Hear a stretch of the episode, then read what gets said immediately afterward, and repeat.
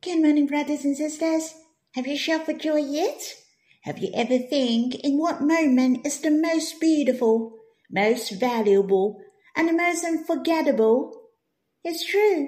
The moment you're with the Lord is the most beautiful. Why? For the Lord is the most beautiful Son of Man in the whole universe.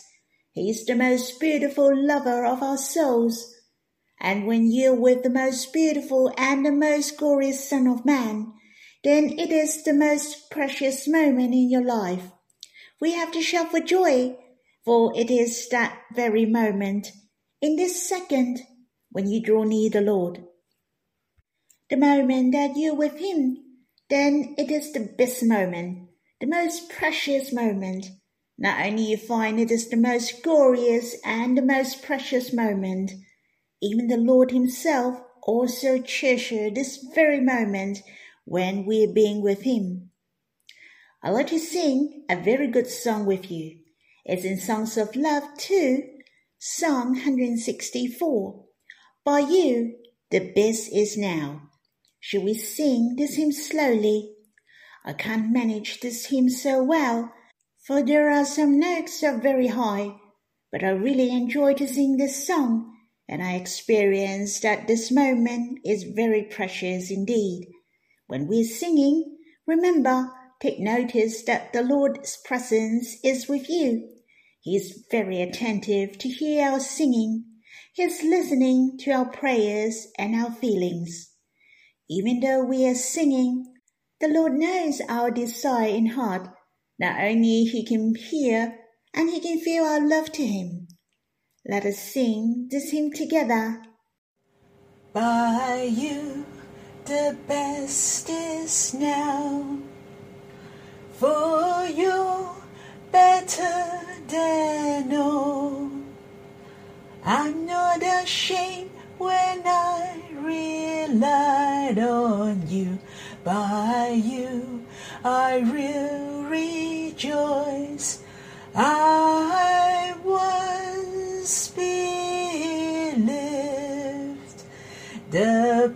past better than now, and I forgot you were with me now. Your love is surrounding me. You're loving me and raising me. Your love has never changed, for you are better than all. By you, the best is now. There is a sentence in the hymn reminds me, I once believed the past better than now. You will easily think of your past when you grow older. The days in the past seemed more glorious than now, look like it is better than now. But we have to be careful. This makes us to stay in the past and forgetting the Lord is with you now. His loving kindness is surrounding me. He is loving me.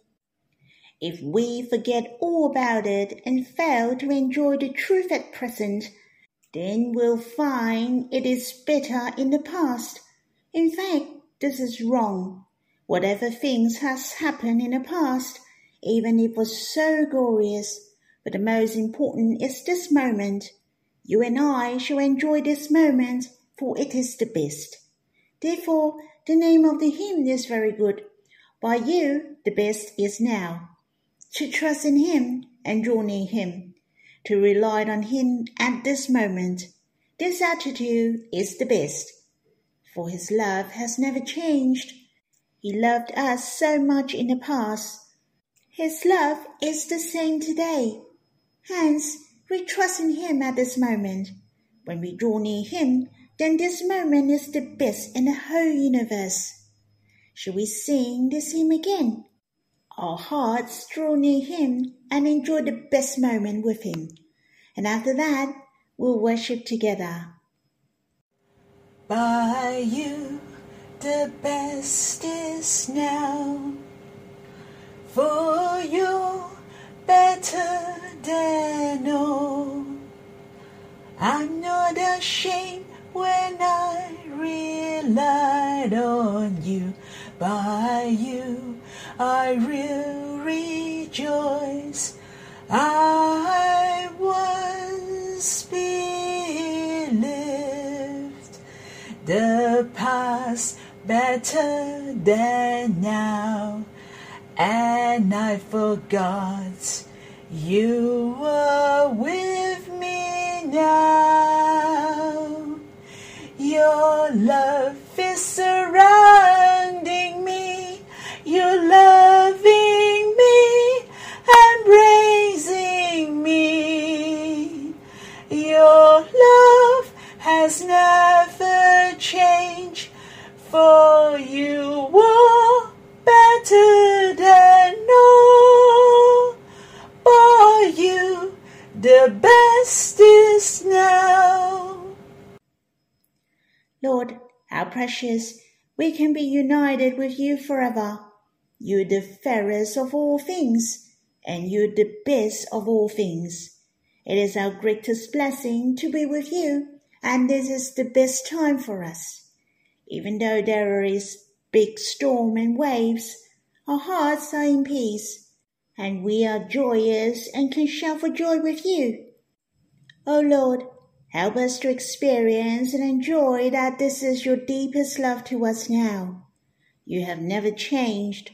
Your love to us is the highest, the deepest, and the most personal forever. Lord, how precious you have accomplished the salvation for us. Those who trust in you will not put in shame, and surely those who trust in you will rejoice and be glad. Lord, we shall be boastful and rejoice. We are the most blessed in the world. I can say our 24 hours are the good time for us every day. Lord, you're loving me. You are embracing us. You're surrounding us with your love. Lord, help every one of us to be full of faith. Let us know there is the best and the most glorious time happen on us. Lord, may we trust in you all through our life. Lord, may you bless us. So you can stop the recording fast to have some personal time with the Lord. You can have a close chat with Him. We can continue to sing to Him and worship Him. And you can come back after you finish. Then we'll read the Bible.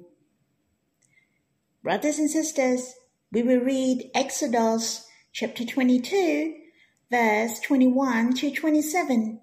Should we read together? You shall not wrong a sojourner or oppress him, for you were sojourners in the land of Egypt.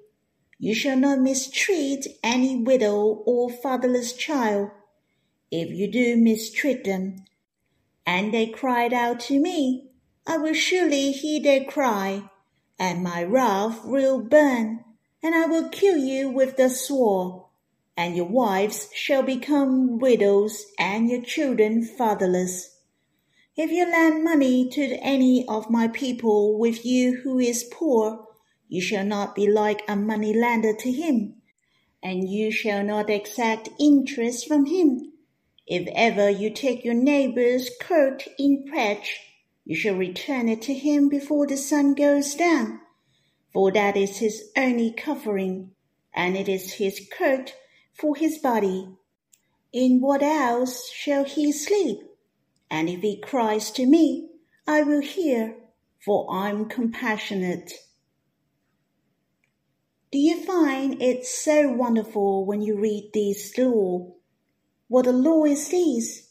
How different is God established the law? For it is out of love to establish the law, and it teaches man to love.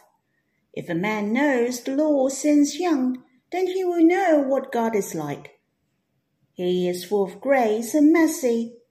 In the beginning of Exodus chapter 22, you may find the law of God. The word of God are so straight, but still you might find it so reasonable. For example, from verse 1 to 4 mention stealing, and you need to pay back. You shall repay five oxen for an ox. For the consequences of committing sin is serious. It is to declare that God does not like man to commit sin. And God will question, but an ox or sheep are only the material things. Yet God will question, how much more is worshipping idol, unbelief, or pride and adultery faults? How will God let go of those? The consequences of man committing sins is serious. Man will go to hell in the end, for this is the fair judgment and punishment, and God is full of mercy and loving kindness. There's a solution for the sins of man we will come across many sacrifices later on.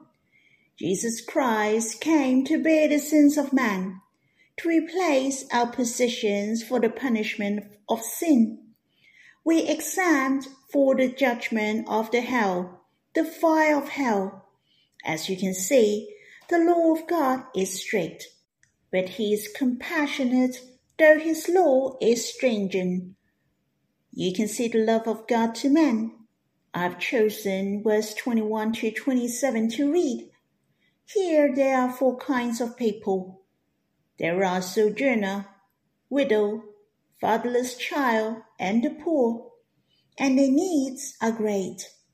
God cares for them especially. Or I should say they are the disadvantaged groups in the modern terms. But God remembered them. He even established the law to protect them we can make a conclusion that what did God command the Israelites to do? Firstly, they should treat them fairly. Secondly, they could not take advantage from them or treat them badly. On the other hand, if they lend money to the poor, they should not charge them interest. If they took their clothes in pledge, they should return them before sunset, in order to keep them warm at night. Otherwise, how could he sleep? God takes good care of them. God knows their needs and asks them to return them the clothes before sunset. If you and I borrow money to them, we dare not to take their clothes in pledge. It's so instructive, isn't it? And it has shown greatly the love and compassion in detail, justice and love grace and law are balanced nicely. We know that we have to return the things which is borrowed to us, but on the other hand, we also know how to be gracious to others. God wants us to learn how to love, for He is love. It's true that the law of God is the commandment, the order, but simply speaking, if it is the commandment, it is an order for you to love a commandment for you to love God and to love man. In verse 21 teaches us to have empathy, for the Israelites were the sojourners in Egypt. They should understand well the life of the sojourner, so they wouldn't want to be badly treated. Hence, God commanded them to treat the sojourner with kindness, not to treat them harshly. How the Israelites obtain mercy from God the same, they should be merciful to those sojourner among them. God is so considerate and loving, isn't he? The fatherless child and widow are the most helpless, and God takes good care of them. Psalm mention especially God is father of the fatherless and protector of widows. This regulation here has states clearly that if the Israelites mistreat them, God would avenge for them. In verse 23 mention, when they cried out to God, he will surely hear their cry, and his wrath will burn and avenge the Israelites. As soon as they cried out, God will surely hear their cry, and his wrath will burn and take revenge. God is fair. Those who is not merciful will be judged without mercy. We only read about a small section of the law, as we can feel God established the law not to restrict the freedom of man, not to do this and that.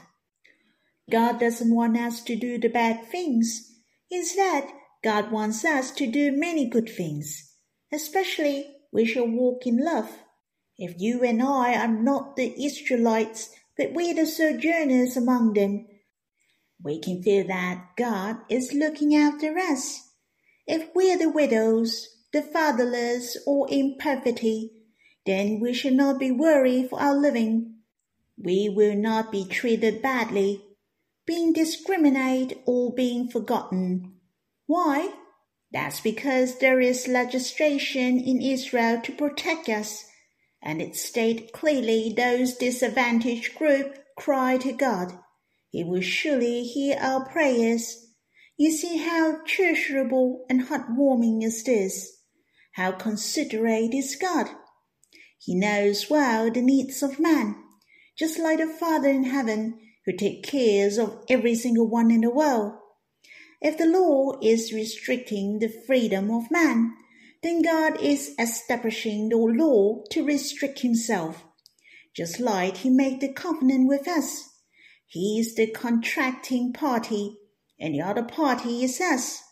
There is no laws in us the Lord accomplished all things for us. We are standing in a new covenant and enjoying all the blessings. It is a gift, and we can sit back and relax. The Lord Jesus is the mediator of the new covenant. He will make sure all the blessings are poured upon us. I'd like to finish my sharing here, and I hope you can understand God is so merciful and he is full of affection. He really takes care of those who are weak and lowly. Yet he established such laws. It is so wonderful. Our God is really the best. Shall we pray and give thanks? Lord, it's so precious that you are full of affection. You said the Lord declares your love.